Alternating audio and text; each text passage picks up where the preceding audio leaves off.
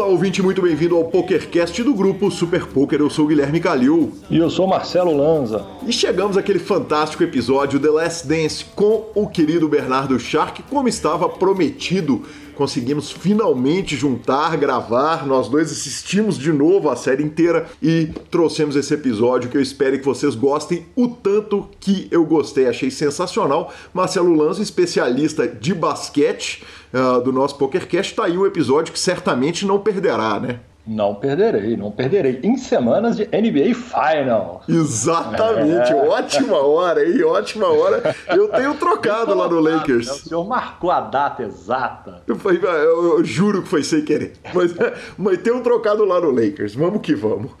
A gente começa lembrando que para ouvir um podcast você pode usar qualquer agregador. Estamos também no Spotify, no Deezer e no YouTube. Se estiver nos ouvindo no YouTube, por favor, dê o seu like e assine o canal. Isso é super importante pra gente. Nos indique, nos dê cinco estrelas onde quer que você esteja ouvindo e troque sempre suas fichas pelo Fichas.net. Perguntas, participações, sugestões, promoções e comentários. O nosso e-mail é pokercast.gruposuperpoker.com.br, Instagram e Twitter, arroba Guicalil e arroba Lanzamaia. Nosso telefone é 97518-9609 para você mandar aquele áudio fantástico, a gente pede que seja até um minuto pelo WhatsApp ou entrar para o grupão do Telegram. Uh, Marcelo Lanza, jogou? Não. não. Não mesmo, assim. Cara, de detox. Detox é justo. Detox. É justo. eu, senhor? Eu consegui é, jogar um tanto de Omaha de 5 cartas e aplicar as coisas que aprendi no curso do Thiago Paulo e vou te falar. Funciona. Funciona. significa, significa. Significa, cara. Foi muito legal. Foi muito legal eu começar a observar spots que eu não observava e foi positiva. A semana foi positiva, foi lucrativa e, e vamos que vamos. O senhor não merece nada menos do que isso. Tenho certeza. e chegou ao final, nosso querido W Cup. É, final das séries, né, cara? Tá na hora da, da, da malandragem tirar férias. E terminamos o W Cup primeiro com o Bruno Bezerra, uh, cravando o evento número 74 low. O Gui de, Decor uh, foi vice-campeão do main event de pot limit Omaha Medium para 94.178 dólares. Que homem, hein? E o Michael Almeida foi o campeão do evento número 1 um, Low, que foi um evento que teve uma regra completamente diferente, vários dias classificatórios, buy de 2,20 e sendo campeão desse evento ele levou nada menos que 25 mil dólares, Lanza, por 2,20 é o sonho, né? Ele que é totalmente recreativo, a gente falou disso no programa passado e estamos aqui vivendo aquele Groundhog Day, né? O dia da marmota, em que as coisas se repetem. E, cara, que sensacional. Parabéns, Michael. É disso que o povo gosta. E tivemos um rankingzinho, né? Trave, trave, travetamos o ranking. É Exatamente, cara. O, o Forbet não travetou nada, não. O João Vieira cravou o ranking high uh, com 630 pontos, levou 12.500 dólares. Mas o Yuri Martins foi vice-campeão no ranking geral, terceiro colocado no high e terceiro colocado no ranking medium.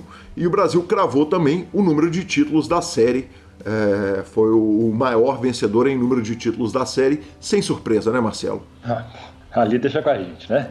Como diria o pai tá on, ali deixa porque a turma é muito firme mesmo. Sem dúvida. Ponte aérea? Ponte aérea para o WPT, onde o Michael Adamo uh, cravou o WPT Super High Roller, buy de 102 mil dólares australiano, levou 1 milhão 284 mil 113 dólares depois de fazer um acordo com o Ike Hexton, o Isaac Hexton, uh, nosso Harry Potter, que levou 1 milhão e 200 mil dólares também, foi 1.300 a 1.200 ali, números arredondados, é, praticamente igualaram o prêmio, mas a grande história do evento foi a Charlie Godwin, do Reino Unido, que se classificou por 109 dólares e foi classificando em satélite e levou nada menos que 620 mil dólares na terceira colocação do evento animal transmitido pelo Sketch, pelo o, o Jamie Walter e Yuri como convidados. Só isso, só levou esses dois convidados para essa transmissão. E a mesa durou pra caramba, cara. Eu fiquei horas vendo a, a, a, a bolha e, e, cara, demorou pra caramba. É bom pros malandros ver como é que a gente sofre narrando, né, Lança? Eles que estão acostumados a estar do outro lado, né? Exatamente. É bom de cá pra poder entender como funciona. Exatamente. Cara, já o high roller é, do WPT teve o buy-in de 25 mil dólares, teve um a menos que 200 inscritos, 199. Uh, o deal foi entre Mikita Badziakuski, que ficou com a primeira colocação e 1 milhão e 62 mil dólares, e Jason Kuhn, dos Estados Unidos, levou 810 mil dólares, sem surpresa também, sempre os mesmos caras. A gente faz uma terceira ponte aérea para o Bruno Volkmann, que uh, arrumou a nota para variar, foi campeão do Super Millions na GG Poker, 10k de Bahia, 305 inscritos, 565 mil dólares, levou o Bruno, que homem. Vou falar mais o que, né? É o famoso não tem mais o que falar. A não ser que também ficamos em primeiro em títulos. É, ficamos. Na, no WPT, voltando aqui então pro WPT, é, a gente ficou em primeiros em títulos na série, empatado com um monte de gente, mas ficamos. a primeira Uau. colocação é nossa. E, cara, parabéns WPT, parabéns Poker, parabéns a todos os envolvidos pela série incrível, parabéns Sketch pelas transmissões que fez. E agora é férias pra turma, né, cara? É, os jogadores, fim de série, está na hora de tomar um ar, né? Três dias, né? Domingo Exatamente, é isso mesmo. perfeito, perfeito, Marcelo Lanza. Bom, nossa próxima notícia é que nós temos novidade no caso do Mike Postle e da Wired Magazine. É, cara, exatamente. Inglês foi bom, vovô? Foi bom esse? Foi tranquilo? O quê? Meu inglês foi bom, tranquilo? Foi bom, que isso, nota 10, nota 10. É, cara, é, é, é uma notícia que a gente não queria lembrar, né? A gente queria deixar para trás, botar a pedra em cima, mas, mas é importante, é, é, houve acontecimentos muito importantes nesse caso, então vale lembrar para quem não acompanhou, o Mike Postle supostamente jogou sendo informado, é, jogou numa live stream sendo informado das cartas dos adversários no Stones Gambling Hall, na Califórnia, e arrumou uma nota com um monte de mão que foi super esquisita. Um monte de figura do poker falou, afirmou com todas as letras o seguinte: ele estava trapaceando no jogo, não tem dúvida que ele estava trapaceando, as mãos foram secadas ali, de Daniel Negrano a, a putz, cara, é, é, é, todo mundo do mundo do poker se posicionou e praticamente todo mundo se posicionou contra ele. É, ele deu entrevista lá no, no, no, no, podcast do Mike Matheson e tal. Foi, foi simplesmente bizarro. É, houve um processo contra ele e contra o Stones Gambling Hall, junto com seu diretor de torneio, e num primeiro momento, a corte norte-americana não identificou, a corte da Califórnia não identificou provas da trapaça dele e nem do envolvimento do, do Stones Gambling Hall e do seu diretor de torneios na situação toda. Com isso, o processo de 80 pessoas contra é, os três, né, o diretor de torneio, o Stones e o Mike Postle, 60 pessoas assinaram um acordo para resolver, entre aspas, aí, o assunto, né, para sair, para parar com o problema. Com isso, é, é, com, esse, com esse acordo, o diretor de torneios, que é o Justin Curaitis, é, em vez de ficar quietinho, porque provavelmente, é muito provável que eles tenham culpa, que, que realmente aconteceu alguma coisa de muito esquisito é, lá durante aquelas transmissões de cash game no, no Stones, ele, em vez de ficar quieto, cara, ele foi pro Twitter, bater no peito e jogar na cara de todo mundo um monte de bobagem parecia até que estava tweetando bêbado, mas foi tanta tweetada, Lanza, que ninguém fica bêbado durante tanto tempo, sabe? É, obviamente ele devia ficar quietinho, mas já que ele não ficou, aconteceram duas coisas. A Verônica Brill, que era funcionária, né, que era comentarista lá do Stones, meteu o louco, foi no programa da Marley Cordeiro e da Jamie Casterter, Uh, e aí eu peço desculpa, porque esse nome da Jamie Casterter, Kertester, esse é doído. É, ela foi no programa delas falar o seguinte, cara, eles estão envolvidos sim, mais cedo ou mais tarde isso vai ser provado. Eu não assinei o acordo lá que os outros assinaram, então eu tenho direito de falar o que eu quiser e eu tô falando que teve merda, que eles estão envolvidos, etc e tal. O programa é dentro do Run It Once e o Phil Galfond comprou as dores dela e tuitou o seguinte. E aí, observe, Phil Galford disse: Eu sou um cara ocupado, provavelmente não ia nem pensar mais a respeito do caso do, do Stones e do Mike Postle, mas uh, já que eles responderam a vitória, entre aspas, legal, provocando as vítimas, uh, eu vou me envolver nesse caso. Uh, nós vamos pegar os hand histories todos, para vamos jogar o hand history inteiro para dentro do Poker Tracker ou para uma planilha e nós vamos criar um reporte detalhado a respeito de tudo que aconteceu. Ele complementou dizendo o seguinte: na minha opinião, as pessoas focaram no, no, no quanto ele ganhou, mas eu não acho que isso ajuda a provar nada. Então, o que, que ele vai fazer, Marcelo Lanz e ouvinte? Ele vai pegar 17 itens e vai listar 17 itens de todas as mãos que foram julgadas pelo cara. Então, entre esses 17 itens, é, vai ter, por exemplo, eficiência no call no river, agressividade quando o pote estava empatado, em que ele agressivou sabendo que não tinha risco nenhum para ele. Então é o seguinte, ele pegou 17 itens que estão todos listados e vai fazer uma, uma, análise para tentar usar isso como prova no eventual processo ou para que no mínimo a comunidade inteira do poker fique sabendo a respeito do que, que esse cara provavelmente fez. O Sean Dib, que gosta de meter dedo na ferida, né, foi mais fundo. Ele virou e falou assim: e se a gente arrumasse 100 mil dólares para o Mike Postle para ele botar na rua, para ele dedurar quem foram os caras que fizeram a conspiração junto com ele? Enfim, fato é que essa é a situação atual do caso do Mike Postle, e nisso a Wired Magazine, que é uma revista gigantesca, é, é, é uma revista de mainstream norte-americana, soltou uma mega matéria super bem escrita, super bem estudada sobre o caso. Mandei essa matéria para o nosso co-apresentador Marcelo Lanza. É, a gente sempre tem medo, né, na hora que a, a, grande mídia vai fazer uma matéria sobre poker, especialmente sobre um caso polêmico como esse. Mas parabéns aí ao jornalista da Wired e, e a Wired que fizeram uma matéria realmente animal, incrível, pegando o histórico de vida de todos os envolvidos. É, é uma leitura longa, mas ela vale a pena demais para quem lê inglês ou para quem topa botar no Google Translate. É só digitar Wired Mike Postle e, e, e, vai achar facinho a matéria. O fato é que essa história tá longe do fim, Marcelo Lanza. Ah, é, azedou, né? Ao que tudo indicava, estava se caminhando para o término a história. E aí é o famoso é, boca fechada não entra mosquito. O parceiro foi arrotar a abobrinha na internet e a comunidade resolveu falar: não vai ficar assim não. É verdade. Então, assim, se ele realmente não tiver culpa, é, ainda assim, o senhor é um imbecil pela sua arrogância. Tá? Porque se você não tem culpa, cara, segue o jogo. Agora, se você tiver, a conta vai chegar. Só isso que eu te falo. É. E, é, e é difícil imaginar que ele não tem culpa, hein? É difícil, né? Só que nesse momento eu não posso mais falar que ele tem, a partir do momento que teve um veredito a favor do jovem. Quem sou eu para duvidar? É, Mas. É, eu duvido do veredito. Eu, eu, eu se truco. Se tiver, agora exato. É, eu Vou truco. Uma olhada nos 17 itens. Rapaz, entre eles tem uns que é o que a gente chama de batom na cueca. Fold River para a mão melhor, é, a quantidade de vezes, percentual que isso acontecer, Fold River para não sei o que, Fold River para não sei o que, azedou. É, vai azedar, vai azedar, não tem a menor dúvida. Quando esse estudo tiver, tiver completo, não, não tem jeito, né? Não, não, não, não é.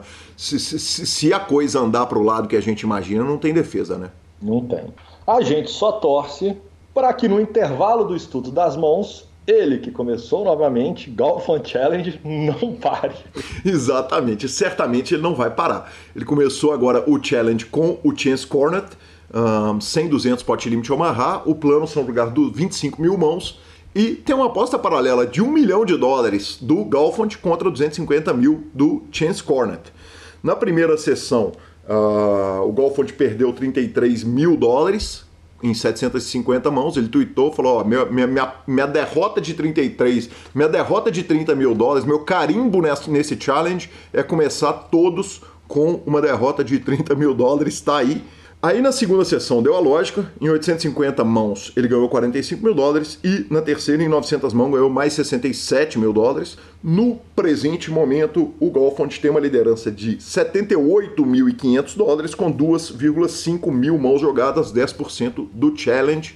Lanzinha começou com menos 33, né, que é o carimbo dele, ou seja, né, a tendência é terminar com vitória de Golfont. Ah, quando ele dá 4 para 1 a gente sabe que ele sabe o tamanho do favoritismo. Ele, ele, ele tá apostando um milhão de dólares. A gente sabe o tanto que ele é favorito e eu acho que esse aí também não, não escapa, não. É. Amém. vamos que vamos, palavra do Fichasnet e entrevista com Bernardo Shark The Last Dance. O Fichasnet é o seu parceiro para compra e venda de ficha nos principais sites de poker online. Chame o Fichasnet e avise que chegou até eles pelo PokerCast para participar de promoções super especiais para os nossos ouvintes. O WhatsApp do Fichasnet é 062 99837 1007 e lá você negocia suas fichas com os melhores preços. O Fichasnet trabalha com créditos do PokerStars, PariPoker, PP Poker, o Poker, EcoPays e AstroPay Card. Repetindo, o WhatsApp do Fichasnet é 062 99837 1007. O número está na descrição dos nossos programas. Fichasnet, confiança e melhor preço para suas fichas.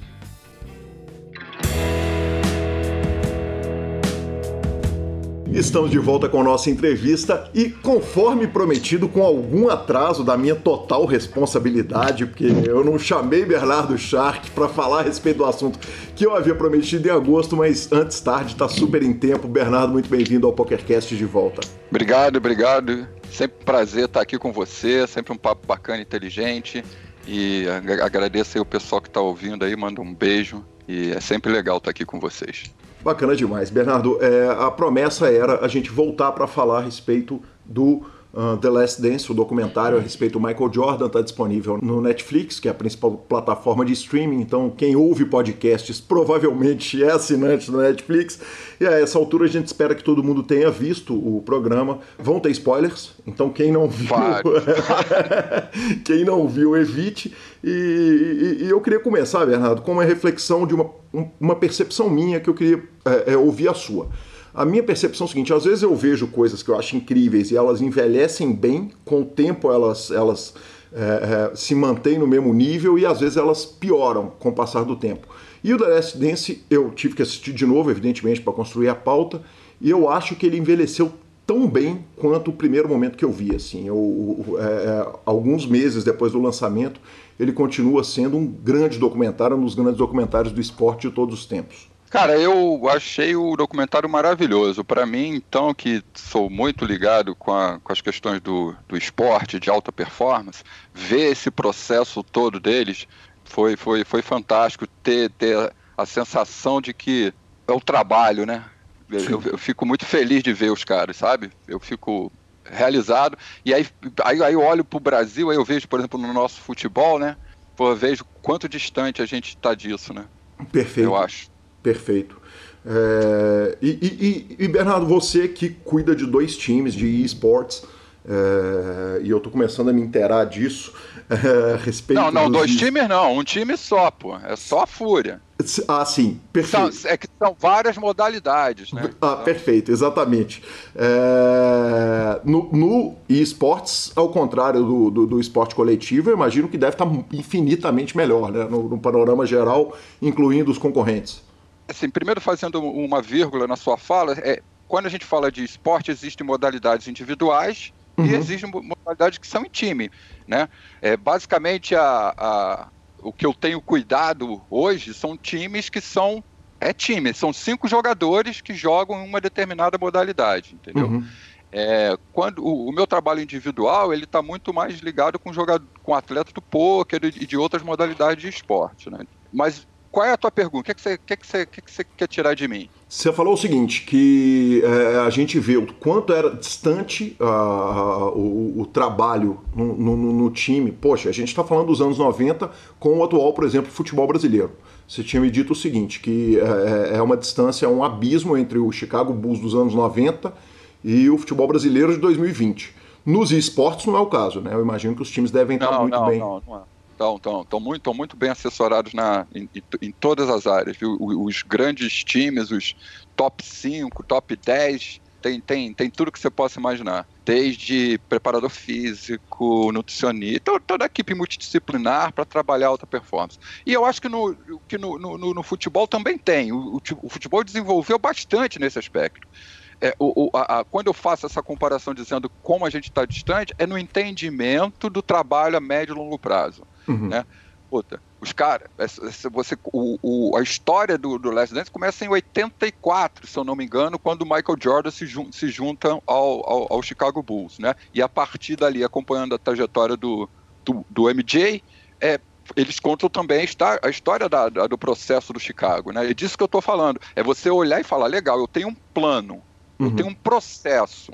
Eu vou começar na esperança, né? Na, acreditando que aquele processo é bacana, eu vou ajustando ele para daqui a pouco, e esse daqui a pouco, no caso do Bulls, foi de 84 a 91, não foi um daqui a pouco, né?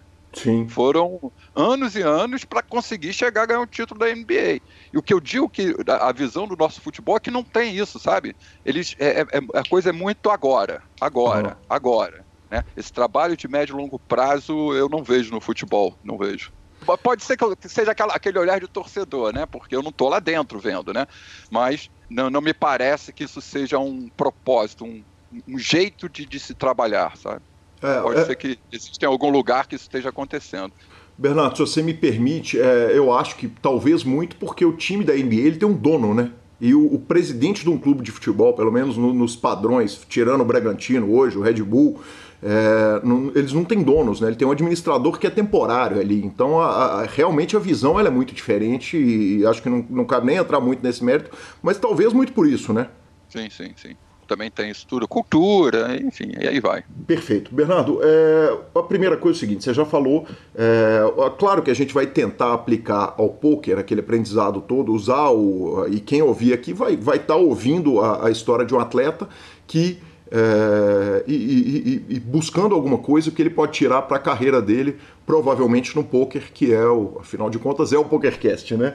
Mas a primeira coisa é o seguinte: tem uma diferença ali que a gente, o poker é um esporte individual e o, o basquete é um esporte coletivo. E, e uma segunda coisa, uma segunda ressalva que eu queria fazer aqui é de que a gente, na nossa última conversa, a gente discutiu um pouquinho a respeito do Last Dance. Então alguma coisa pode soar como um déjà vu ali, como um, um, ribai, né? como uma segunda discussão, mas a gente tem que tratar a respeito de todos os assuntos relativos ao documentário, até porque alguém que pegar o, o episódio isolado precisa ouvir a questão toda a respeito do The Last Dance. Uh, Bernardo, a primeira coisa é o seguinte: episódio 1 é, tem uma questão de virada de, de, de, de, virada de ficha, virada de, de, passada de página ali, que é o seguinte: você pega um título, um time que não tem título no DNA, que era o caso do Chicago Bulls, e de repente você vira o time para um time campeão. E isso é um negócio que me marca muito e marcou minha vida como torcedor porque eu vi o Atlético tendo um título brasileiro antes de 71 e depois ia ganhar a Libertadores em 2013. Né? Claro, tiveram ali Comembols e tal no meio, mas, mas de, de, de, dos grandes três títulos do Brasil, o Atlético teve um espaço entre 71 e, e 2013 e eu vi a virada acontecer. E o Chicago Bulls tem muito disso. Eu queria que você falasse um pouco a respeito dessa, dessa questão de, da virada, do, do, do jogador do momento que um jogador de, de esportes ou de poker ele consegue virar a página e, e pegar uma reta final e ganhar e, e, se existe mesmo esse momento? Eu acho que tem. Eu, eu acho que tem esse é, é, essa que o grupo tá na no flow, sabe? Ele chega num, num estado que era, é muito difícil você segurar, né? Uhum. Mas é como é que chega lá? Né? Como é que chegou ali naquele estágio, né? Sim chegou com trabalho, com, né, trabalhando a médio prazo, vai, trabalha, conserta, entende cada um. Né? No, no caso do, do, do, grupo, uma coisa que me, me, me chama muita atenção a, a, a, foi a, habilidade incrível do, do técnico, do, do Phil, Phil Jackson. Sim. Né? Porque ele conseguia compreender a necessidade do indivíduo e de ver com, o que, que aquele cara tinha de bom para ele trazer para o grupo, né? Então ele não tratava todo mundo igual, né? E, e, a, e, a, e a, essa tem, tem uma coisa que eu acho muito, eu, se eu não me engano, o MJ falou, o Michael Jordan fala isso em algum momento, que o que, que faltava ali era uma, uma chama, um, um fósforo, sabe? Que acendesse para que aquilo acontecesse, né? E esse fósforo foi ele, porque é, a gente vê em todo o documentário o quanto ele apertava os companheiros, o quanto ele era chato, o quanto as pessoas até, por alguns momentos odiavam ele, né? Mas ele foi a chama que, junto ali com, com, com o Phil Jackson, acho que fez o grupo fazer essa grande conquista, entendeu? E, e aí, como é um esporte coletivo, o preparo, o conhecer um ao outro, o tal, a união, pelo mesmo objetivo, essa chama que é o Michael Jordan, aí não tem escape, né, irmão? Caras entram num, num, num flow, num, num estado que a, a, o querer aquilo é muito, entendeu? A dedicação é, é quase que, que total, né? E aí as coisas acontecem. Perfeito. Eu acho que é por aí. Perfeito, Bernardo. Você fala o seguinte: é o trabalho. E, e, e eu complemento muito no é a personalidade. Quer dizer, é, é pra, eu estou usando o exemplo do Atlético porque foi um exemplo que eu vivi muito de perto. Né? E você tinha um Ronaldinho Gaúcho motivado aqui, você tinha um Vitor, que era uma personalidade irretocável, né? aquele cara do caráter, da, da seriedade. E aí você olhava o Leonardo Silva, e, e, e, e quando você olha para o time do, do, do Bulls, é o seguinte: tem o trabalho, mas tem algumas formações de personalidade que elas vêm de muito antes. E, e, aí talvez a gente vá perder uma linha do tempo da discussão e não tem problema nenhum, eu acho que é super válido.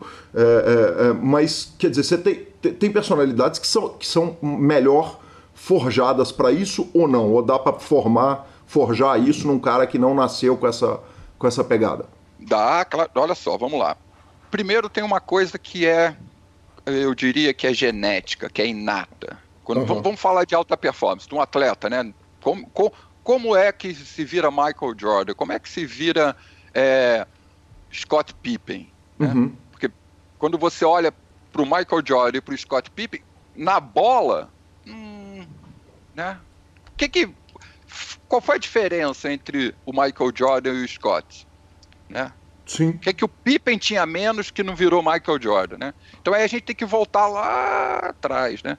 eu quando você vê o, o eu, eu, aí eu de novo agora eu vou fazer uma puta eu vou inferir demais no que eu vou falar, mas é, eu vou falar em cima dos dados e fatos que se mostram no, no, no, no documentário, né? Claro. É, tem uma. Por que, que Michael Jordan é aquele cara louco ali de pá, pá, pá, não para, não para, não para. Eu quero, eu quero, eu quero, eu quero, eu quero. O que que movia ele? Bernardo, eu acho que tem, é, é, é, na, inclusive na, na, minha pauta aqui no episódio 1 e no 2, tá a mãe querendo priorizar a educação e o pai virando falando o seguinte: se você quer deixar esse menino trabalhar, você fala com ele que ele não consegue. E ele vai trabalhar e vai lá conseguir. Quer dizer, isso é uma fala tirada do, da boca do pai dele, né, no documentário. Mas tem, tem uma fala que é, para mim é, é, mais marcante. É isso tudo que você falou faz parte. Uhum. E tem uma fala do Michael Jordan que é mais marcante. O Michael Jordan tinha um irmão. Sim. E o pai deles priorizava o irmão do Michael Jordan. Uhum. É, era como se o, ele olhasse pro, pro, pro irmão e falasse: é aqui tem. E olhava pro Michael Jordan falando: isso aí vai ser, vai dar problema. Entendeu? E aí o Michael Jordan fala que muito do que ele fazia era para superar o irmão em relação ao pai. Sim. Ou seja, a necessidade como, como criança e adolescente, ele teve um, uma, uma, um jeito de lidar com uma situação que estava doendo, com uma dor, que era a prioridade do pai para o irmão, e o uhum. jeito dele lidar com essa dor foi: eu vou ser melhor. Uhum. E Perfeito. correu atrás. Aí acontece um, um, um, um momento em que ele é ele é tirado do time. Sim. Aí a mãe dele fala: Cara, você quer tanto assim? Então é o verão inteiro. Cai dentro no verão.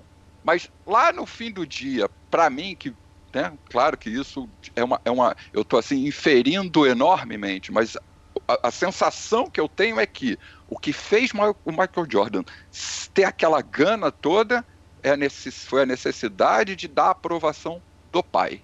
E aí ele, para lidar com isso, correu muito atrás. Outro, outra pessoa podia, para lidar com isso, ser rebelde, podia começar a fazer, né, faltar à escola, podia começar a chamar a atenção de outra forma, né, que não daria nisso. Né, mas a forma com, com, como ele, como sujeito, como humano, lidou com aquela dor da infância e da adolescência foi explodir. Tanto é que o pai dele colou com ele em toda a trajetória dele no basquete, né? Quando o pai morre, ele fica tão abalado que ele tem que parar. Parar, isso, aposenta. Ele dá uma parada porque ele, cara, era como se parte dele tiver, como se aquela motivação que ele tinha durante aqueles anos todos para chegar até 93, desde a, quando ele era um menino lá na, no high school, até ser tricampeão da NBA tivesse perdido, perdido todo o sentido. Meu pai morreu, era para ele que eu fazia. Uhum. Então, quer dizer, com isso também confirma muito a minha visão de que essa gana toda veio daí. Né? E méritos para ele que ele utilizou dessa forma para lidar. Outros talvez não tivessem seguido assim. Bernardo, você acha que o mérito é todo do Jordan ou você acha que tinha no cálculo do pai uma percepção de que aquilo podia acontecer? De, de, de que o, o, pai achar que ele podia estourar? Que, que não, de que o, ele focar no irmão poderia é, é, é, é incendiar lá o, é, não tenho dados para não tenho dados para dizer isso. Talvez o pai dele tivesse sentido isso e, e se utilizado isso como uma ferramenta, uhum. mas eu não vi não vi nenhuma informação que me desse essa essa essa essa certeza.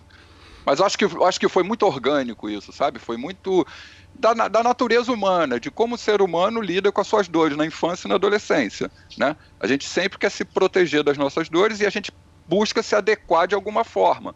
Né? E ele foi de, dessa forma. E foi bom. Sim. Poderia ter sido de outra forma, poderia ter caído para as drogas, poderia ter né, feito N coisas que não, não teríamos Michael Jordan. Sim. Né? Perfeito. E, e, e, aí, quando. E aí, isso foi o que você falou. E a personalidade, né? Aí, quando você junta uma personalidade do, com o Michael Jordan, por isso que eu acho que tem. O, o Phil Jackson tem muito. E, e, inclusive também o Steve Kerr lá, não, o Steve Kerr não, o Jerry Krause, aquele, o gordinho lá, Sim. que ficava ele, pô, é sensacional, cara. Então, porque ele, ele, ele, eles baterem o pé para trazer o, o Dennis Rodman para aquele time, porra, cara, assim, é bizarro. Eu falo, cara, eu não quero esse cara no meu time nem ferrando, mano. Né? Sim, perfeito. Perfeito. É, é, é... E aí você une as personalidades diferentes. Aquilo foi dando um, uma química, sabe? Com, com, com, com o Phil Jackson ali mexendo naquele, naquele caldeirão e com um, um catalisador enorme que era o, que era o Michael Jordan. E, e aí aquela coisa toda, aquela química que fez acontecer seis, seis ou sete, seis, né? Seis, seis, seis títulos. Seis, seis, é. seis títulos. Mas o Caldeirão demorou a mexer. Sim. Né? A, aquele negócio ficou lá, 84, 86, 87, né? E toma pau, e cai, perde na final, e pá, e vai, e pá. Pixton pra cá, e porrada, até que uma hora a massa ficou perfeita. E aí depois foi só deixar a massa crescer, né? Perfeito. E, e, e, aí tem uma questão muito do próprio Michael Jordan que é usar a derrota como motivador. Em vários momentos ele fala o seguinte: que a pontada que alguém deu, que a saída sem cumprimentar do adversário da quadra, e ele está aqui na pauta em algum lugar, é, quem, quem vira de costas e sai da quadra sem os cumprimentar. É, ou a derrota para o Pistons ali na, na reta final, ele usa como motivador. É, é, Bernardo, a aplicação disso dentro dos esportes, dentro do poker e tal, é, é, você consegue enxergar, quer dizer, essa usar a derrota e, esse aprendizado, porque, porque o poker tem um elemento que ele é muito dificultador, que é o elemento randômico, né? O, é o baralho, né? A bola não, não, não, não, a bola sai certa da sua mão, a tendência é que ela vai cair na cesta, né? E, uhum. no, e no baralho é diferente, né? Quer dizer, porra, não, bateu, porra, botei 80-20 ali, mas bateu os dois outs do cara no, no River e eu, eu, eu tô eliminado quando é dois Quando é dois outs, ainda vai, né? Mas pior quando é um só. Né? Exatamente. Eu queria que você falasse um pouco a respeito da derrota com o motivador. É isso que vai fazer, uma, uma das coisas que vai fazer diferença dos que chegam os que não chegam, é entender que a falha tem que ser aprendizado. Uhum. Perfeito. Isso é o entendimento. Uhum. É, passa pela primeira parte, né? Que é entender. Ó, oh, ok, legal. Porque só se entender fosse fácil, era só falar, meu irmão, é assim, entendeu? Entendi. Ah, beleza, acabou. Mas só que nós somos seres emocionais, né? Sim. As emoções estão o tempo todo ali.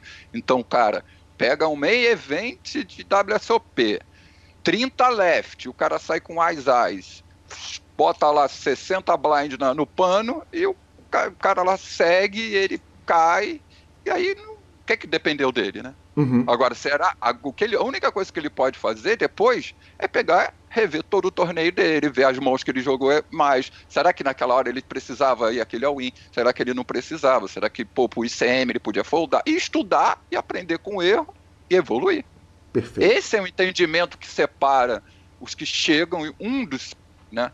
Que separa os que chegam daqueles que não chegam. Uhum. Perfeito. Se você ficar ali chorando, não vai mudar nada. É. O, o, Yuri dá uma entrevista ao PokerCast, a entrevista do, do Yuri, ele falou muito isso, a respeito da compreensão da natureza do jogo, né? que a partir do momento que você entende a natureza do jogo, não faz sentido você tiltar, mas ao mesmo tempo não impede da gente tiltar, né? Quer dizer, a gente. É óbvio que não. Né? Porque tem muita, muita emoção envolvida, muita coisa envolvida. E aí é o que acontece, que vai separando um do outro, né? Porque uhum. se, digamos que nessa mesma situação que eu te falei, que o cara, em vez, em vez dele cair, ele perca metade do stack dele. Ele não cai, mas perde metade do stack. Sim. Se ele não está preparado, o que, que vai acontecer? Se ele, ele vai ficar no passado, chorando mágoa, ou ele vai para o futuro, ficar dizendo que foi uma catástrofe. Ele está ali, 60 blind ainda, mas achou que já era.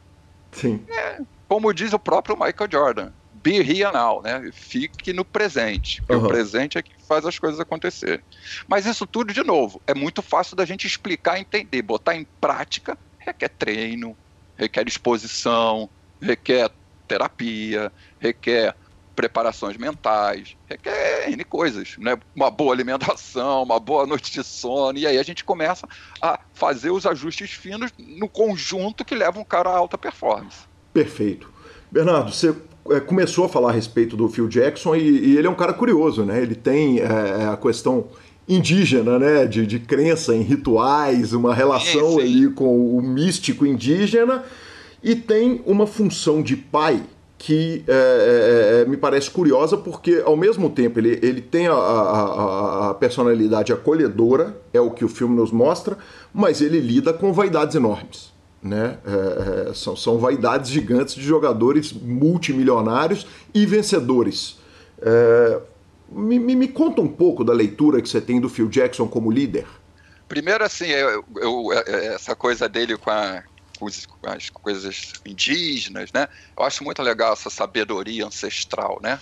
É, certamente ele trazia alguma coisa ali, não mais da parte mais, podemos dizer assim, mais mística, né? Mas uma coisa mais de grupo, mais de propósito, né? Uhum. De, de, e, e, pô, tu imagina, né? Quem, viu, quem já viu filme de cowboy contra índio sabe que os, que os bichos não eram fácil, não, né? Pegar um Cheyenne pela frente, então ele trazer esse, esse. Muito legal isso.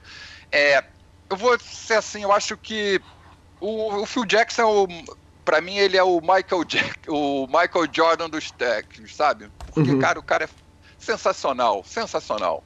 É, a fala dele, a, a, como ele conseguiu pegar, que é a coisa mais, eu acho que deve ser a coisa mais difícil, né? Pegar esses caras todos, como você falou, estrelas vaidosos e conseguir gerenciar eles. E essa foi a foi assim um, fundamental, né? Porque senão os times quebram com tantas vaidades, tendo que gerenciar isso tudo e ainda além dos jogadores, a vaidade de dirigentes, a Sim. vaidade né, de outros externos, né? E ele é, é um deus, sabe? ele, ele, é muito bom, ele é muito bom. E ele, ele fez duas coisas que eu acho que são, foram fundamentais. Primeiro, entender que ele tem indivíduos. Uhum. Ele não tratava todo mundo igual em lote. Ele uhum. não se impunha.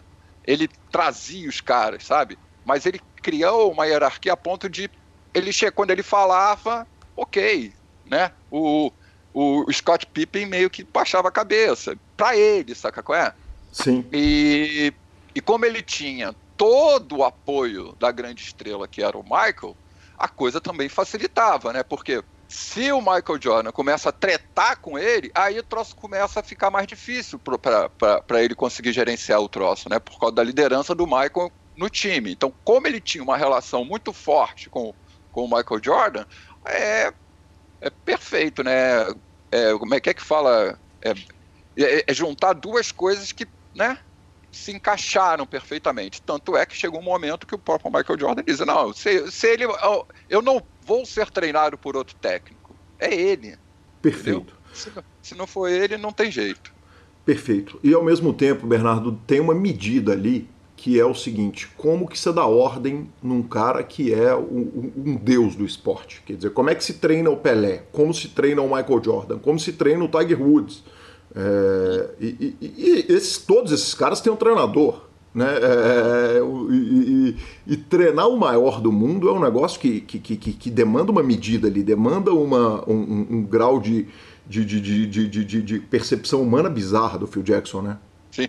Não, e, mas tem uma coisa que é, que é importante também, que os grandes sabem que precisam de um outro grande ao seu lado.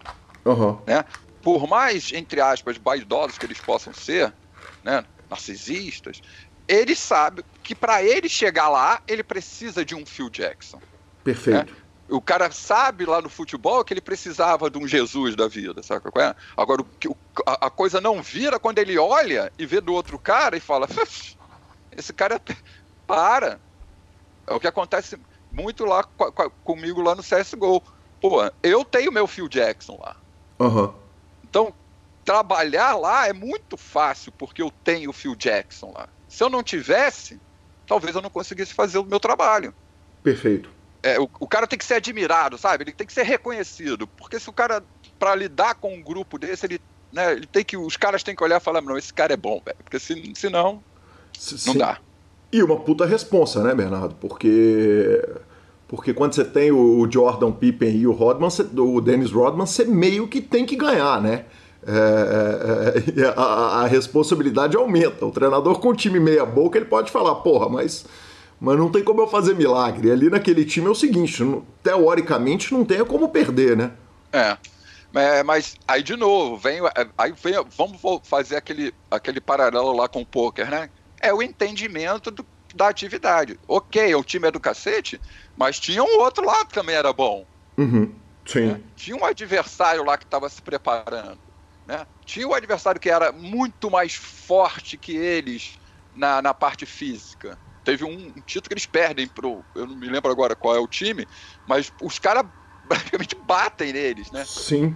Sim, literalmente, fisicamente batem. Fisicamente, porque eles não estavam preparados para jogar aquilo. Entendeu? Então, quer dizer, por mais que eles sejam bons, tem do outro lado. De novo, a gente está falando de alta performance. E se a gente está falando de alta performance, basta um dia o cara não acordar bem. Basta um dia eles estarem ganhando de é, 3 a 1 na, na, na, nos playoffs, no último jogo ganhar por 40 pontos e falar assim: ah, beleza, agora vamos ser campeão fácil, tirar o pé e tomar.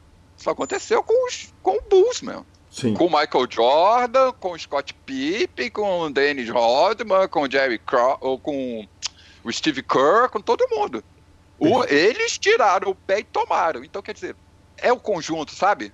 Perfeito, perfeito. Bernardo, uh, Dennis Rodman é um cara que quando tá motivado é, é o melhor do mundo no que ele faz. E quando ele está desmotivado, ele é o pior do mundo. A gente viu isso no, no, esporte coletivo brasileiro até morrer e vimos isso no pôquer. Quer dizer, é, é, é, no pôquer a gente vê acontecer isso. Um jogador dentro de uma mesma transmissão, ele passar disparado do melhor jogador da mesa, tomar uma porrada e virar um, um, um, o pior jogador da mesa. E, e, o Phil Jackson tem uma medida específica com o, o, o, o Rodman, é, que o, Dennis Rodman vira e fala: Eu preciso de férias. E o Jordan fala: Cara, se você deixar esse cara viajar, ele não vai viajar, ele não vai voltar. E, e ele viaja do mesmo jeito, ele deixa é, o cara aí, sabendo que ele não ia voltar, né? Bernardo, é, é, é uma experiência de vida e tanto, né, cara? O cara saber o seguinte: deixa o cara viajar, deixa ele perder um jogo, se for o caso, ou, ou, ou, por, porque essa é a medida do outro e ao mesmo tempo conseguir manter a moral dentro do time. É. E isso eu acho que dif é, diferencia um pouco ele, né? Primeiro, assumir esse risco, uhum. né? ter coragem de assumir esse risco, porque Segundo, ele tem o respaldo para assumir esse risco. Quer dizer, ele, ele pôde chegar para o cara e falar e o, os chefes dele falaram: pô, tá bom, você mandou, tá certo, você é o head coach. Né? Olhar para o Michael Jordan e falar: deixa ele ir, deixa ele ir. Quer dizer, e, e conhecer o outro a ponto de falar: é melhor que ele vá, prefiro que ele vá, volte daqui a uma semana e volte performando muito. Uhum.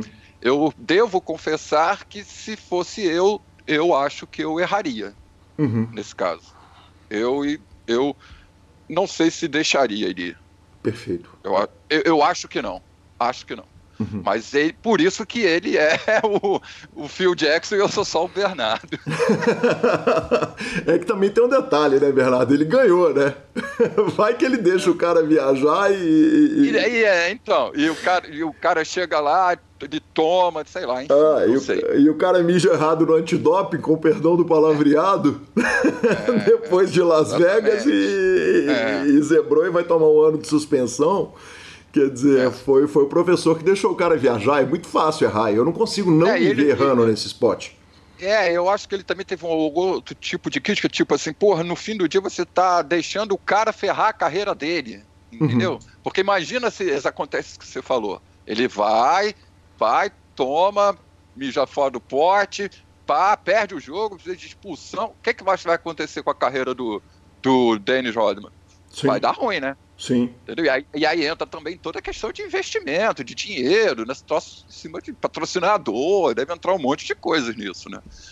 E eu não sei, cara. Ele foi macho pra caramba, mas acabou dando bom.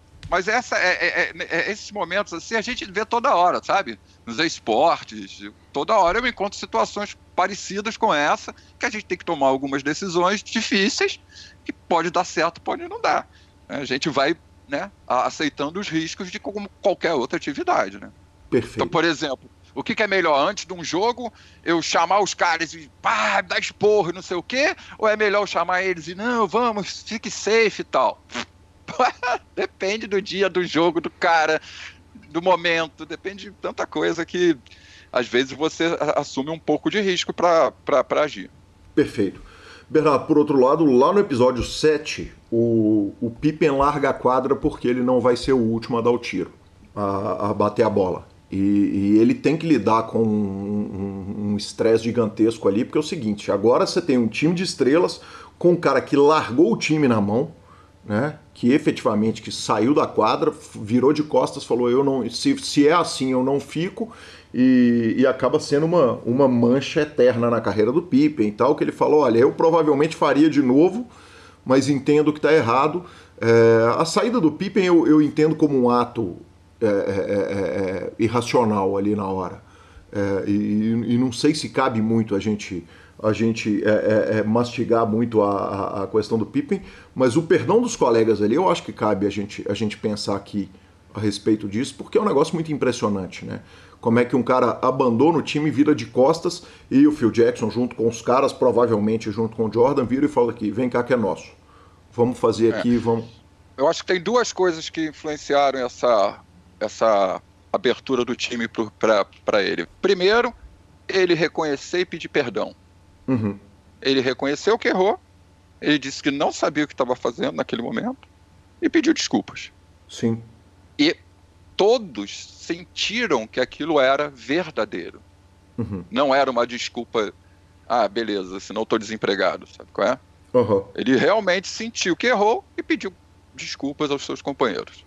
Sim. Beleza. Então, começa aí. É, a segunda coisa que eu acho que, que talvez tenha influenciado o rápido perdão, digamos assim, né, é que a situação do cara era bem desconfortável mesmo, né? No fim do dia. Então, talvez os companheiros dele lá no, na hora, eles olhassem para aquela situação e falavam: se fosse eu, eu estaria puto também? Ou desculpa, eu estaria chateado também? Uhum, não, pera, por favor, o puto no PokerCast é. pode, pode passar. É, tá. Entendeu? E, e aí, você diz que ele não quer mastigar muito a decisão dele ali, mas só para tentar ter empatia por ele, né? Uhum. Ele era um dos melhores da NBA, estava ali no top 3 junto com o Jordan. Né? E o salário dele não estava nem no. Então, isso passa um ano, passa dois anos, passa três. O, o, o tal do Jerry Krause lá cagando e andando para ele. Pá, pô, chegou uma hora que, porra, ali sabe qual é? Foi aquela gota d'água de falar, ah, emoção pura. Tanto é que ele pá, pede desculpa e volta. E eu, sinceramente, acho que esse cara foi um dos caras mais mais injustiçados na série, sabe? Eu acho porque ele é muito bom, velho. Uhum. Ele, ele, não tinha uma, ele não tinha uma personalidade forte, entendeu? Talvez, né? nessa coisa como o Jordan, sabe? De liderar. Tanto é que quando o Jordan sai, ele que lidera o time, ele, né? Sim, sim. Ele que toma conta de tudo. Bom, enfim. Mas aí é uma. É uma eu, sou eu que estou aqui empático com ele, não sei. achei ele meio injustiçado. Sim, perfeito. É, e, e, e, de fato, né? Quer dizer, é, é, difícil, é duro você ver um cara que tá no top 3 recebendo o salário do, do, do centésimo, com o centésimo salário é, é. da liga. Não, né? foi, foi num ano, quer dizer, ele pedindo, ele batalhando, ele entregando e dizendo pros caras, ah, pá, não sei o quê. Aí chega uma hora que ele fala, pô, eu quero ir embora daqui, velho, não estão me dando valor. Ele se sentia desvalorizado, né? Uhum, sim, perfeito. E aí entra a questão da personalidade de, do Jerry Krause, que é, é, um cara que ele é, é, mostrado como vilão na série, né? Ele é mostrado o tempo inteiro como vilão na série, mas eu, eu, eu tenho por teoria o seguinte: se você era o líder da equipe e a equipe foi bem, o sucesso é seu. E se você foi líder da equipe e a equipe foi pro, pro vinagre, a responsabilidade é sua também, do líder, mais do é, líder. É, e aí, na função de dirigente dele, na minha humilde opinião, é, ele é tão responsável pelas vitórias quanto o Phil Jackson, quanto o Michael Jordan, quanto todo mundo. Você concorda comigo com essa visão? Nossa, eu pensei tanto sobre isso que você fala, tá falando agora, sabe? Porque tem uma, tem, tem uma briga muito forte dele com o Jordan, porque ele diz que a organização sempre é maior do que o jogador. Sim. E o Jordan discordou dele. Uhum. Né? Que no fim do dia, quem entra na quadra e joga são os jogadores. É, quem sou eu para discordar de Michael Jordan, né? Sim. Quem sou eu? Até porque muito de, de tudo que a gente dessas coisas fala, e, e, quem trabalha com isso sabe que só sabe o que está acontecendo de verdade quem está lá dentro enfiado, entendeu? Ninguém nunca sabe o que está acontecendo, nem depois de ver isso tudo aqui. Você vê que depois tem uma porrada de gente que fica criticando, tem livro, tem gente, não foi isso bem assim e tal, né? Mas eu tendo a entender o que o Michael Jordan quer dizer, mas eu tendo dizer que não pode. Quer dizer, o, o Ronaldinho não pode ser maior do que o Corinthians, sabe qual é? Uhum. O, o Zico não pode ser maior do que o Flamengo. Sim. Apesar deles serem enormes. Que, e, e, e, olhar, por exemplo, para o Flamengo e não ver o Zico é não compreender a história do Flamengo. Uhum. Como olhar para o Bulls e não ver o, o Jordan é a mesma coisa. Sim, perfeito. Né? né? Mas se será que se o, o Jerry Krause não tivesse batido o pé e trazido o Dennis Rodman tinha dado certo? Pois é, exatamente. Né? Então, será que na hora que ele bateu o pé e disse não quero isso, eu quero aquilo, faço aquilo, é, é, essas decisões, junto com o Jordan, junto com tudo isso, essa engrenagem toda azeitada e rolando, é que levaram ele a seis títulos e que, que, talvez ajudaram o Michael ser o Michael Jordan. Né? Porque talvez se o Michael Jordan tivesse em outro lugar, com outro dirigente, com outro técnico, com outro, ele não seria Michael Jordan. Ele poderia ser um grande jogador, mas não ele. Pô, ele a decisão do Michael Jordan ir para Nike foi assim, a mãe praticamente botou ele no avião. Então, Sim. quer dizer, se ele não vai para Nike, será que ele seria Michael Jordan? Não sei, entendeu? Então, é, é aquela coisa, será que eu dou check qual foldo, né? Uhum. Porra, deveria ter dado fold. É, mas se, se você tivesse seguido e ganhado pote, tu ia, cara, eu sou massa, né? Porra, eu sou corajoso.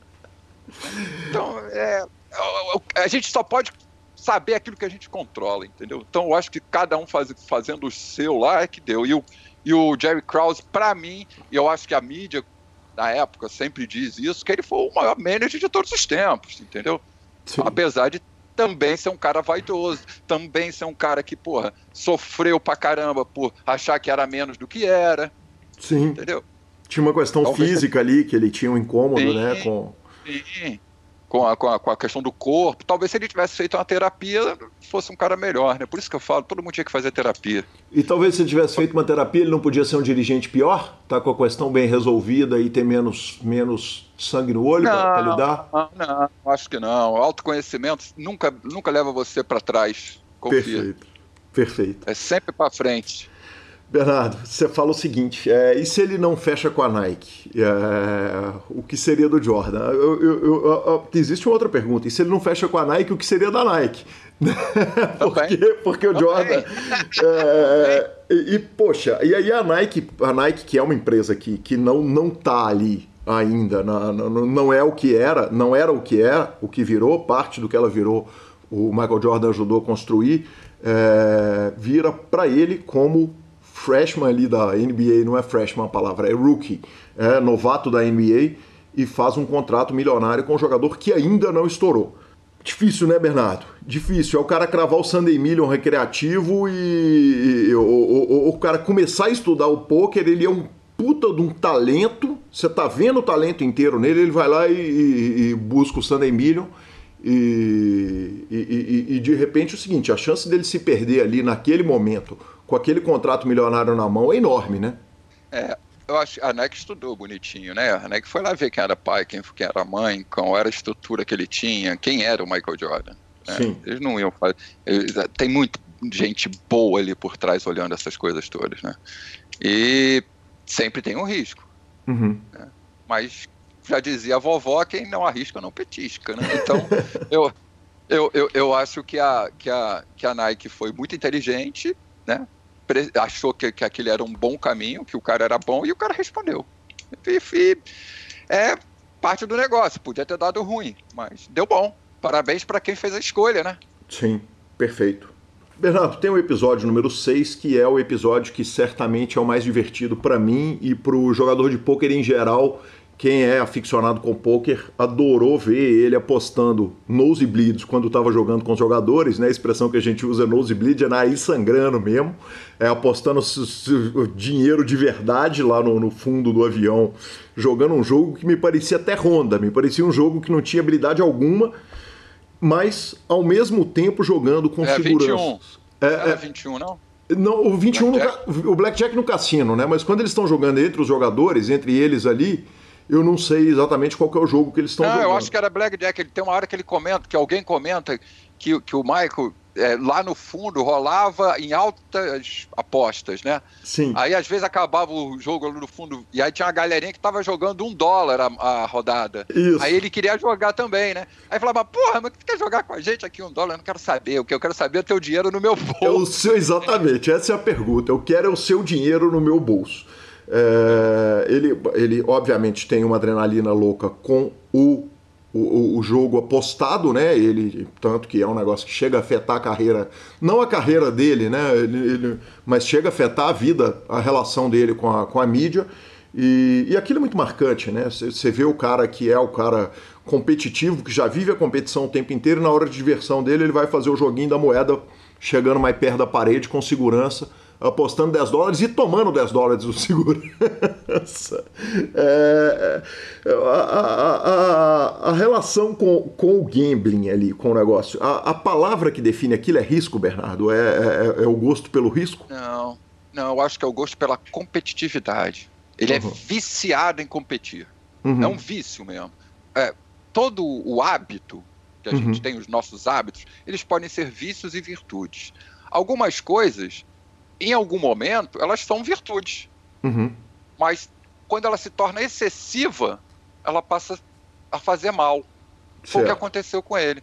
Ele tinha, ele tem uma virtude de competir, de buscar, de estar atrás da vitória, que chegou um momento que ele começou a colocar esse desejo no golfe ou no 21, seja o que for, e isso não é um vício pelo jogo, não é o vício pelo dinheiro do gamble, de apostar. É o vício pela adrenalina, pela competição, né?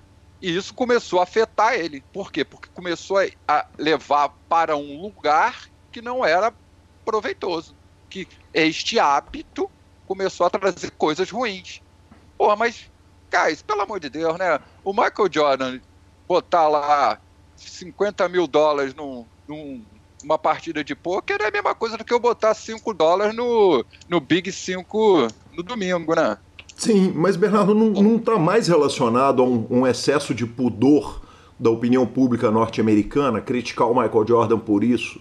E... Porque... É, mas sabe o que eu acho? Eu, também acho. O que eu acho que pegou não foi porque ele estava lá jogando e apostando, foi o dia que ele foi. Ah, sim. Perfeito. Eles estavam eles na semana de preparação para jogar uma, uma final de NBA e ele foi jogar golfe. Uhum. Não, e, foi, e foi e pro aí, cassino também numa noite anterior a um jogo. Exatamente, estava lá estressado com o pai dele, pai foi pro cassino para Cara, se ele vai com o pai dele pro cassino no, no meio da folga, não ia dar nada. Sim. Se ele vai jogar golfe como ele jogava e sempre apostava e tal, não ia dar nada. O que, que acontece é, o, é a patrulha, né? Os caras não. As pessoas não sabem como. Né, na cabeça, no imaginário, o cara que vai jogar amanhã, ele tem que estar sentado, parado numa cadeira, pensando, fazendo alguma coisa para amanhã. Mas ele está vivendo. Então, para aquele cara que já tinha a experiência que ele tinha, sendo quem ele é, se conhecendo como ele se conhecia, ele entendeu que para ele performar no dia seguinte, ele precisava dar um tempo. Uhum. Parar de pensar naquela parada e que que eu, fazer alguma coisa que eu gosto. O que, que eu gosto? Competir. Bom, não dá para eu jogar, não dá para eu ir lá jogar hoje aqui lá jogar uma partidinha de jogar um heads up de basquete com o Pippen. É, ou jogar um golfe. né? Que ele, que era que ele, onde ele desopilava isso, né? Uhum. Ah, então vamos ali jogar uma, um 21zinho, pai. Pegou o pai dele e foi lá, não bebeu, vai lá, jogou lá umas cartadinhas e voltou pro hotel meia-noite. Só que os patrulheiros não entendem, acho que não, ele devia estar tá trancado, pá. Pô, quem sabe o que, que acontece dentro de uma concentração? Uhum. Não tá lá para ver. Sim. Entendeu? Cada um tem uma necessidade. E isso é que eu acho que é uma sabedoria do Phil Jackson, sabe qual é? Uhum. Ele olhar e falar: Você foi? Foi bom para você? Você vai dar tudo hoje? Vai jogar pra caralho? Vou. Então, beleza. Só quero ver. Agora, se, entra lá e não joga pra você ver. Sim. A mesma, a mesma coisa com o Dennis Rodman. Sim. Ele saiu, botou ele na quadra, mano, ele, ele deu para trás? Vacilou? Errou? Não. Se ele vai, some, desaparece, que nem ele sumiu na véspera do, do, nas vésperas do sexto título, lá. Uhum. Né? Foi, foi pro, não, ele foi para um show lá de. Foi encontrar com um cara que lutava aquele, aquela luta, luta livre, sei lá. Pô, se, aí o que, que o cara fez? Nem criou tumulto com a parada. Ele voltou, multou e não teve nem drama, sabe qual é? Sim. É, é o Rodman. Beleza, amanhã você vai jogar pra caralho, filho? Vou. Então vambora. Aí o cara vai lá e joga pra caralho, tá tudo certo. Agora, vai não jogar para você ver se não tá demitido. Perfeito. É, é, então, agora, de novo, eu se eu fosse ele, eu acho que eu não ia deixar. Eu não ia gostar também. Eu ia ficar puto, né? Uhum. Mas isso são crenças minhas, né? De achar que, porra, um jogador não pode, no, ah, na véspera do jogo, sair para jantar com o pai e voltar meia-noite, sendo que o jogo é às 5 da tarde. Uhum. Perfeito. O primeiro compromisso dele é o café da manhã às 9. Uhum. É, sei lá, não sei. É difícil, é muito difícil. É muito difícil, né? Essa, essa tomada de decisão, eu imagino que você tenha participado de várias, né? É. Do, do, do, do, jogador que precisa de um respiro, precisa de um tempo, ou fez alguma coisa e precisa ser tomada uma decisão de qual punição tomar. Isso é, isso é uma medida que, que, que tem que ser do ramo mesmo, né, Bernardo, para tomar. É, e, e, e, e, quase sempre isso não é uma, uma decisão autocrática, sabe? As pessoas conversam, a comissão senta, a direção conversa, né? Tem, enfim. Mas eu fico pensando assim, se eu sou o Phil Jackson na véspera de um jogo o Michael Jordan chega para mim e fala, ah, eu vou ali no cassino com meu pai e volto meia-noite, uhum. eu não sei, eu não sei, eu não sei. É que ele não fala, né? Ele vai pro cassino. Sim, mas no dia seguinte o, o cara fala, e daí? Tudo bem, tá aí, tá jogando. Uhum. Eu não sei se no dia seguinte eu não ia pegar ele e falar, tá afim de me fuder, rapaz? Sabe qual é? Sim. Não sei. Eu, tá maluco? Você não daria uma multa se eu ah, mas é o Michael Jordan. Não, e daí que é o Michael Jordan? Se fez alguma coisa errada, mas aí a discussão aqui não é se ele. É, se é errado. Uhum. Sabe qual é? Sim. Não sei. Sim. A gente ou cansa de ouvir histórias aí do nosso futebol do passado, né? De, de gente fugindo da concentração para ir pra balada na véspera de decisão, pô. E dá bom. Isso, e dando bom. É. É, é, que, é que... Quer dizer, então é muito difícil, é muito difícil. É. Você tá lidando com o ser humano, mano. Cada um é de um jeito. Você não. E aí é o que o, é, é o, que o Dennis Rodman fala. A grande parada dessa, disso tudo foi que o, o Phil Jackson me entendeu. Uhum. Ele sabia que eu precisava de alguma coisa, às vezes, entendeu? Então... Sim. Perfeito, perfeito. É, Bernardo, é, o episódio 7 trata de algum de, dos traços do Michael Jordan e daqui, dele batendo nos colegas de time dele. Quer dizer, é, eu peguei algumas frases sortidas de jogadores, eu tinha medo dele, usando a palavra que foi usada no, na tradução, salvo engano. Ele era cuzão, ele cruzou a linha várias vezes, ele. É, o medo do Michael Jordan no time era enorme Por outro lado, o Pippen fala, o, em compensação, o time precisava dele. É, e um outro jogador fala o seguinte: ele empurrava o time para o nível dele. É, ele fala o seguinte: eu nunca pedi, no mesmo episódio 7, ele fala: eu nunca pedi para os caras o que eu não entreguei. Ah, você falou. É, mas ao mesmo, mas ao mesmo tempo ele é, é, é, difícil porque ele é o Michael Jordan, né? É difícil pedir para ser. E aí eu vou pegar é, sem a, a, a, licença do Will, mas eu tenho certeza que ele me daria essa licença. Eu, vou, eu, eu tratei com o Will o fato de que o Will se perdoa muito pouco na reta final quando ele comete um erro. Mas ele certamente sabe que ele não pode cobrar isso de todos os jogadores do Forbet, porque não são todos os jogadores do Forbet que são o Will Arruda, que é um cara excepcional, completamente diferenciado e bem embasado o suficiente e, e bem tratado para quase nunca cometer um erro numa, numa reta final de um torneio. Não é difícil o Jordan cobrar é, dessa forma, ele, ele, ele, porque ele tem que saber que, ele, que não é todo mundo ali que é o Jordan, né, Bernardo? Ele não tá nem aí. Uhum. É, o desejo dele pela, pela vitória, pela conquista é assim, guys, vocês querem? Vem comigo. A gente vai junto. Quem ficar para trás eu vou puxar. Primeiro eu vou, depois eu vou começar a chutar, depois eu vou começar a dar soco. Sim. Tem um, eu, eu não sei exatamente com que atleta é. Eu acho que foi com o Steve Kerr. Não tenho certeza. Que ele troca soco no treino. Aham, uhum, sim. Sim. Porque, é. por, porque eles iam jogar contra uns caras que eram muito físicos. Ele falou: eu vou botar porradaria aqui nesse treino. Pra uhum. criar resiliência às porradas, entendeu? E o cara meio que não, não gostou. Então ele tava. Ele queria o seguinte: é aqui é tudo, mano. É para dar tudo, irmão. Se você tá comigo, a gente vai junto, vamos dar tudo pra essa porra. Senão eu vou te enfiar porrada, e vou te empurrar, e vou te apertar, e vou reclamar, e vou dizer que tu é um bosta, e vou dizer que você não é. E ele fez isso o tempo inteiro. Só que quando ele entrava na quadra, ele fazia 50 pontos, né, mano? E aí você vai falar o quê? O cara que entra na quadra faz tudo que fazia, tudo que ele fazia. Era o primeiro a chegar no treino, o último a sair do treino. Não faltava, não tirava folga, não tirava férias, só entregava. E eu não estou dizendo que o Michael Jordan não cometeu erros. Eu acho que ele fez algumas coisas que não foram legais. Uhum. Beleza? Mas, tudo bem, ele é um ser humano, ele também erra. E quando ele errou, ele concordou que errou e voltou atrás e pediu desculpas também. Né? Mas liderar pelo exemplo não tem escape, irmão. Se eu falo para você que tem que correr, mas você tem que dar, você está errando muito tiro de 3 metros, fácil. Você tem que jogar mais 200 bolas e eu estou jogando 400, o que, que você vai falar? Sim. Ah, não, eu vou para casa dormir. Mas aí, quando o Dennis Rodman vai lá para Las Vegas, que ele sabia que não ia voltar, quem é que vai lá pegar ele? Sim, perfeito. Aí ele simplesmente bate na porta e fala, vambora. Aí o cara olha para ele, beleza, obrigado por você ter deixado eu vir, mas tá bom, vambora. e volta com ele na boa. Perfeito. É, Bernardo, você acha que. É, é, eu imagino que com o tipo de liderança que o Jordan exerceu em cima do time, talvez uma coisa que tem. Isso me ocorreu aqui agora conversando com você. Uma coisa que pode ter ocorrido é que quem ficou pelo meio do caminho, imagino que muita gente deve ter ficado pelo meio do caminho, muito jogador que entrou em quadra e não adaptou ao estilo Michael Jordan de, de mandar, é, deve ter ficado de fora do documentário, quer dizer, não entrou para a história, mas não entrou nem para esse recorte da história, mas ele deve ter perdido companheiros ao longo do tempo. É, eu não sei. Eu não tenho essa informação, não sou um, não, não tenho conhecimento, né? Uhum. Mas é, eu estou tentando fazer aqui mentalmente uma, uma analogia com os esportes, uhum. tá bom? É, essa liderança do Michael e essa forma que ele fez, ela pode ser muito benéfica, mas pode ah, quebrar o time inteiro, né?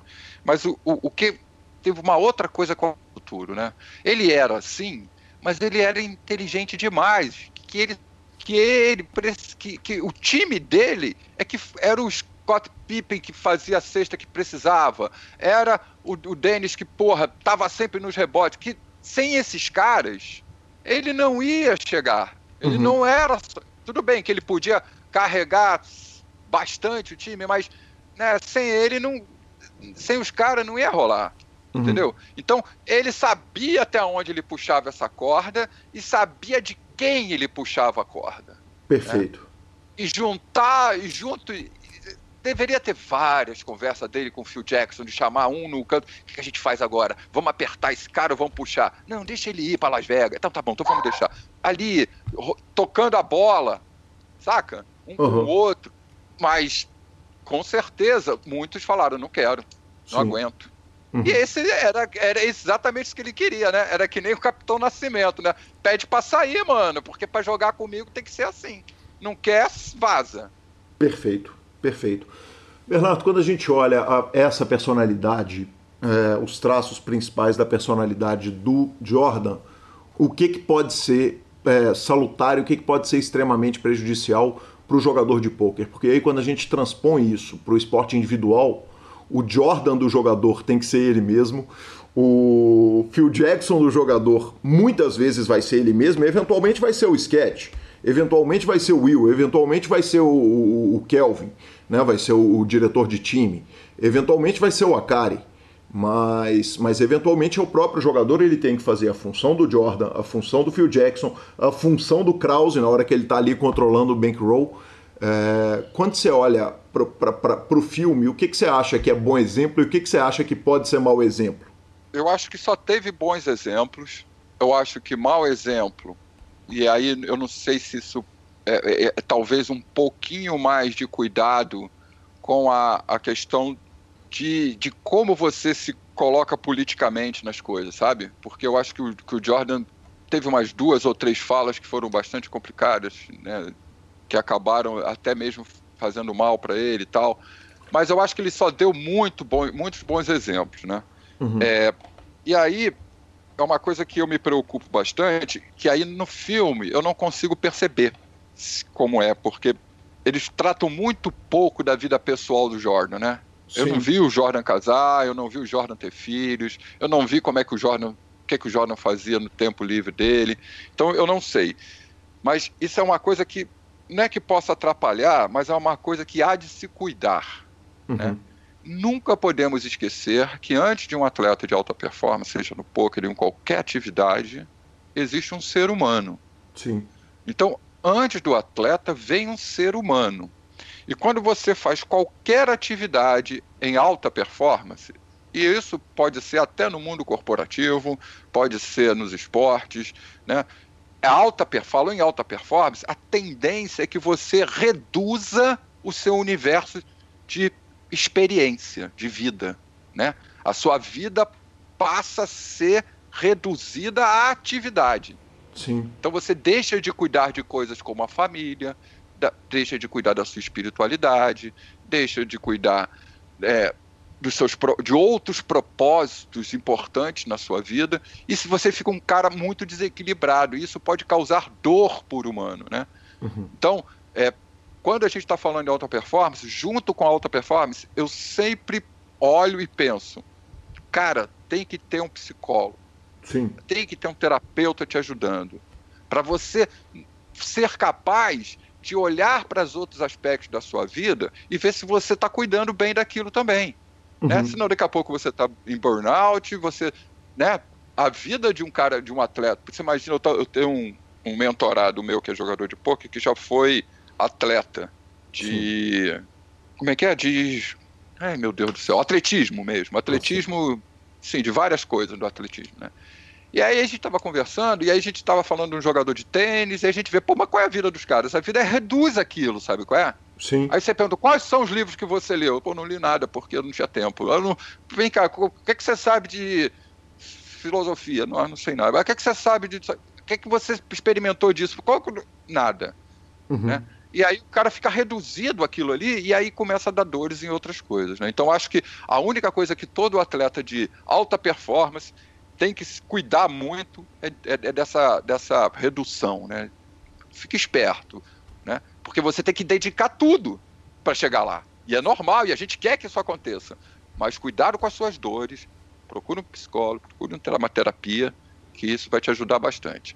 Uma outra coisa é o maior ensinamento que eu acho que para mim que o Michael Jordan faz e é no acho que é no último episódio que ele que ele fala que se fala muito de estar no presente. Sim. Né? É, eu acho que um manager, alguém fala, fala assim, pô, as pessoas né, viajam, ficam anos na Índia para conseguir treinar estar só no aqui e agora, no presente, para diminuir a ansiedade. Pô, e ele fala isso várias vezes, né? A vida tá aqui agora. Na hora que ele tá entrando para jogar o, o, último jogo lá da melhor de sete, pô, o cara, o repórter perguntando para ele, vai ganhar, vai perder? Ele fala, não sei. Talvez, uhum. talvez sim, talvez não, não sei. Aqui agora eu tô indo. Posso caminhar? Vocês deixam eu ir caminhar aqui, me concentrar? Quer dizer, ele queria estar ali, né? Então, isso é, é eu acho que para mim é uma, uma lição que o Jordan dá para todos os atletas, sabe? Ser capaz de estar aqui e agora. Bacana demais. Bernardo, que, que, que fantástico, cara. Eu deixo aberto para considerações finais, mas acho que tá, tá, tá muito bem tratado. É, como eu disse lá no começo da conversa, acho que é, é, é uma, um, um, um, documentário histórico, né, é, talvez o maior documentário de esportes é, de todos os tempos, e, e, que prazer te ouvir a respeito disso e, e, e entender todas as suas percepções. Tá. É, eu só queria finalizar com uma última coisa que eu acho que o Jordan também fez, que é muito legal. Por favor. É, ele, ele entendeu, é, quer dizer, isso passa muito rápido assim, mas eu estou também inferindo que isso foi dessa forma, né? Mas acho que foi a mentoria que ele dá para o Kobe, né? Ele dele, dele ajudar com o conhecimento dele outra pessoa que está começando de alguma forma, deixar um legado, não só por tudo que ele fez, mas um ensinamento específico para um indivíduo, de pegar pela mão, sabe? Uhum. É, uma das coisas que é mais gratificante, eu acho que eu imagino isso para um jogador de pôquer, é um cara tipo, você falou, né? O Will Arruda, é, os caras que tem time, olhar quando entra um garoto lá que não sabe nada, daqui a pouco o cara tá batendo lá as, as, os high stakes, entendeu? Aí você olha para aquilo e fala, pô, que legal. Então isso é muito bacana. Então, para todos os atletas, eu acho que isso devia ser um, um must to have, sabe? De alguma forma, ele é, ajudar novos atletas. Que legal. E é isso. Que bacana. E eu queria eu queria te agradecer aí a oportunidade mais uma vez e, e colocar à sua disposição, como sempre, mandar um abraço aí para a galera que está ouvindo e tamo junto. Bernardo, nós todos, a comunidade do PokerCast te agradece, sempre disponível para participar aqui com a gente e, e que prazer, muito obrigado e, e, e, logo estaremos juntos com toda certeza discutindo algum assunto novo. Beleza, tamo junto, irmão, um grande abraço e cuidem-se, hein? Vambora. Bacana demais, obrigado, Uncle, tamo junto. Boa, boa, boa, boa. Uma série que foi, assim, subjugada inicialmente por Guilherme Calil, que virou pauta de entrevista com o Bernardo Shark. Exatamente, exatamente, cara. É. Bicho, é, muito... é demais, né? É muito boa a série. Obrigado, Bernardo, cara. Que, que, que legal, cara. Que, que, que conversa boa que sempre é. Bernardo Shark aqui no PokerCast, ele que estava comigo essa semana dando falhinha no Del Valle no Twitter. Eu, ele e Vitão. Redes sociais? Redes sociais. A gente começa mandando os parabéns para a Flora Dutra, que fez um ano do Pocket Poker, sua sessão lá dentro do, do, do, do Super Poker, com uma matéria super legal. Flora, meus parabéns, é, felicidades, tudo de bom, sucesso nesse trabalho fantástico. Nosso entrevistado Diego Kipp me mandou um inbox falando, me pedindo para tocar no piano nas Drunk Lives o, o Bed of Roses do Bon Jovi November Rain, eu disse para ele, Lanza, que uh, é contra a minha religião eu tocar Guns N' Roses e complementei dizendo o seguinte: aliás, é a única regra que a minha religião tem é não tocar Guns N' Roses. YouTube. YouTube. Ah, tinha esquecido, exatamente. Então, teremos, talvez teremos Bed of Roses, November Rain, certamente não. É... Ô Lanza, eu tô querendo criar o prêmio Falinha da Semana pro PokerCast pra gente pegar a melhor falinha da semana, eleger e trazer pro PokerCast. E o dessa semana ficou com o nosso querido Maurício Paulino, que vem sendo citado muito aqui no PokerCast. Num grupo que eu participo com ele, alguém postou a foto do Sean Dib jogando poker contaminado com Covid no hospital no México, ele sentado jogando poker. Alguém disse: Caramba, que sick, hein? Ele falou: É, Covid. que brilho, né, velho? Ai, ai. Ah, sensacional. O, dando aquela citada também para regular no Esteban Hegert, que me manda textos longos, velho, ele não acentua nada, me dá um desespero, que eu tenho dificuldade de ler texto sem acentuação, é um problema meu, mas tá a citação aí para arrumar uma nota, o Esteban, e agradecer ao presidente Fábio Issa, que elogiou especificamente a nossa sessão de dicas culturais falou que sempre acessa a sessão para pegar dicas de filmes comigo e séries com Marcelo Lanza. Boa. Lanza, o Juliano Moura, ontem, ontem nós jogamos o torneio do, do PokerCast, o senhor não conseguiu chegar a tempo. Eu cheguei cinco minutos pós, pós-leite. Eu acho que eles têm que criar uma regra que o Lanza pode dar Bahia infinito e entrar a qualquer momento. Tipo um Super Nick ali, que aí eu posso entrar com cinco blinds, quatro, não interessa. Exatamente, eu acho justo. Eu acho justo. Acho que nós estamos perdendo um dinheiro grátis de você não poder entrar. Exatamente. Mas o Juliano Moura perguntou ontem, cara, no, no chat, aliás, chat que o Eduardo Sequela entrou, participou, jogou o torneio. Eu nem fiz convite. Espontaneamente ele virou e falou: quero jogar o torneio do PokerCast. Foi lá, participou do encontro, né, do Super Chat. E o Juliano Moura perguntou o seguinte: Calil, quando que você passa a ser campeão do Super Challenge que o Lanz e o Cansado não pegaram? Com você, não marcaram, se ofereceu, marcou de todo jeito. Eu falei, velho, eu vou propor essa, essa discussão no PokerCast. Eu acho, Lanza, a minha opinião é que eu já devo ser considerado campeão a partir de agora. Não, não. Porque você só pode considerar campeão a partir de agora no momento que você marcou uma data específica e ela não foi cumprida. Não, mas eu, mar... mas eu propus todas as datas e não, recebi grilos de resposta. fazer o evento, não teve data marcada, entendeu? Então, assim, enquanto o senhor não, não, não der um, um, prazo específico, a partir daquela data eu serei e tal, não sei o quê, não tem WO, patrão. Então tá bom. Então até dezembro. proporei algumas datas e até dezembro, se, se, se o senhor Leonardo Cassado não pegarem, me considero campeão do Challenge. Tá resolvido? Como é que mudou tudo agora? Justo. Tá justo. Justo. Cara, o torneio de ontem foi gravado pelo Hit Gomes em cima do Pita. Então, falando de ouvintes celebridades, cara, é... Marcelo Lanza entrou no chat e falou o seguinte: olha, eu queria só avisar que se alguém eliminar o Calil na bolha, antes da bolha, é... vai levar 20 reais meus. Eu fui eliminado literalmente na bolha e fiquei super aliviado que é o seguinte, eu não arrumei dinheiro nenhum, mas pelo menos o senhor perdeu algum. Não, o senhor perdeu também. Eu, é, eu perdi. Eu perdi, mas o senhor perdeu junto. Justo. Justo. Justo. Justo. Ai, finalização. Superpoker.com.br, tudo sobre poker no Brasil e no mundo, na aba de clubes, a guia de clubes do Brasil, onde jogar e a agenda diária de torneios, na aba de vídeos e no YouTube. Transmissões ao vivo dos maiores torneios do mundo, análises técnicas, programas de humor e entrevistas icônicas, revistaflop.com.br, a sua revista de poker há mais de uma década contando as grandes histórias do poker e mibilisca.com, cobertura mão a mão de torneios pelo Brasil e pelo mundo. Dica cultural. Lanza, duas dicas, cara. A primeira, o Gustavo, do Multisofá e do Velocete, uh, Guitar Bands daqui de Belo Horizonte, lançou um disco de sua nova banda no Spotify. O nome da banda é Forklift Driver, isso mesmo, né? Motorista de empilhadeira, nada mais guitar band do que isso. Então, para a turma que curte uma guitarra barulhenta e um, um, um, vocal aveludado, está lá o disco Inspection do Forklift Driver e está no ar. É, ainda não fui ver, mas está no ar. O festival É Tudo Verdade. É Tudo Verdade é um festival de documentários, como diz o nome. E o único problema do é tudo verdade desse ano é que, obviamente, ele foi para o online por causa do Covid, mas as sessões são marcadas, tem hora marcada.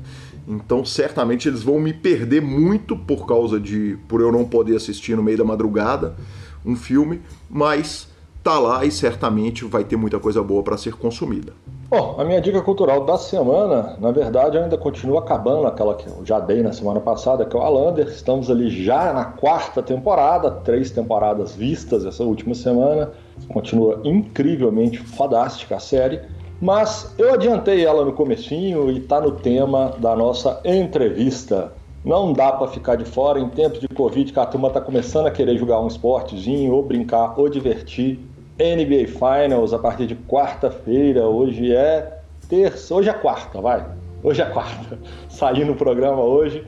Primeiro jogo, ESPN vai mostrar tudo. Papai LeBron, que assim, doido para buscar. Eu acho que ninguém tira o título do Lakers. Uh, eu tenho um carinho enorme, porque eu fui torcedor do Lakers. E eu falo que eu fui, porque quando eu parei de, de acompanhar o basquete, mas eu era muito torcedor. Não era torcedor de Michael Jordan, do Last Dance, eu era torcedor do Lakers, de Magic Johnson. Mas incrível a grandeza do Lakers ter representantes à altura. Então, NBA Finals é o que eu tenho para falar para a turminha. Perfeito. Arroba Gui Calil e arroba Lanza Maia são os nossos Instagrams e Twitters. Nos indique e nos dê cinco estrelas, troque suas fichas pelo Fichasnet. A edição é do fantástico Rodolfo Vidal. Um grande abraço a todos e até a próxima semana. Valeu!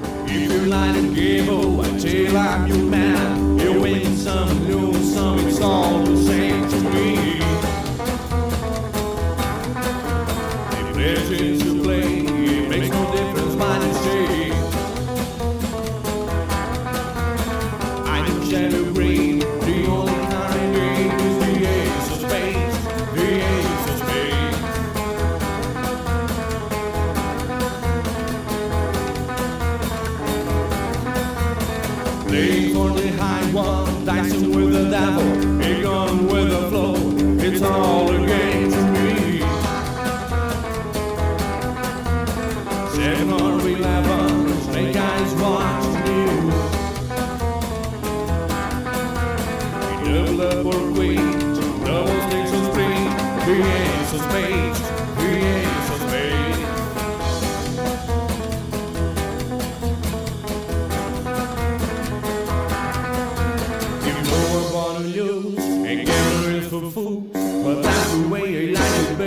I don't want to live